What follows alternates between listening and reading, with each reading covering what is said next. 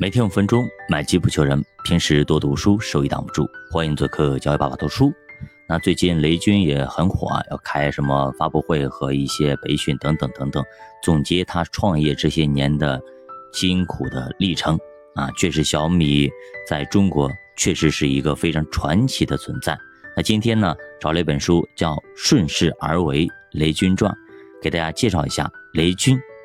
其实呢，这是雷军创办小米之后的非常重要的思想，叫顺势而为。他说过啊，只要在风口上，猪都能飞上天。他在金山离职之后呢，一直在反思，为什么有人付出了百分之一百甚至百分之一百多的努力，却只换回了百分之十到百分之二十的增长，而有人呢，其实只付出百分之二十的努力，却获得了百分之一百的回报。雷军想不通，金山的同事非常的努力，非常的拼命，但就是步履维艰。后来呢，雷军终于开窍了，悟出了数字化新媒体的时代，做企业的秘诀就是这四个字：顺势而为。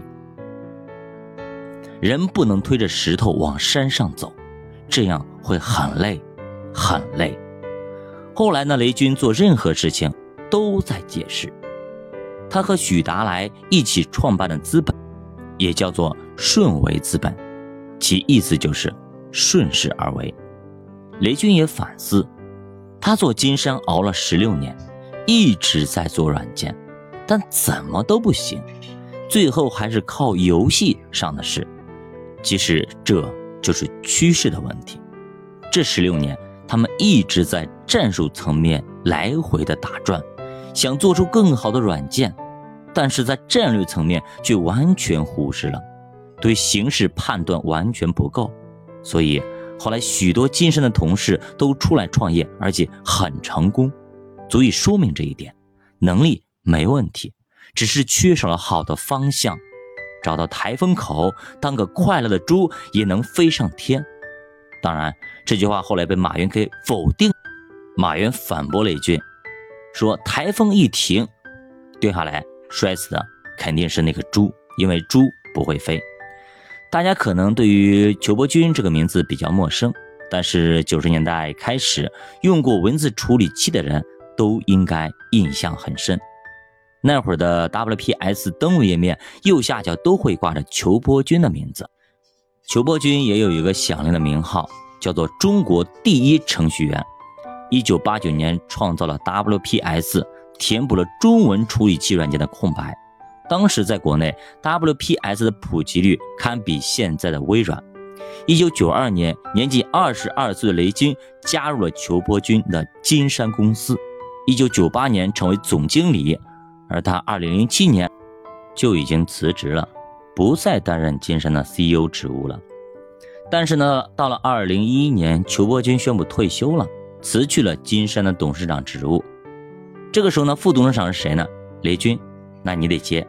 但是此时雷军已经持有百分之十点五三的股权，加上裘伯君和张轩龙留下的百分之十二，他的股权已经接近百分之二十三，成了第一大股东。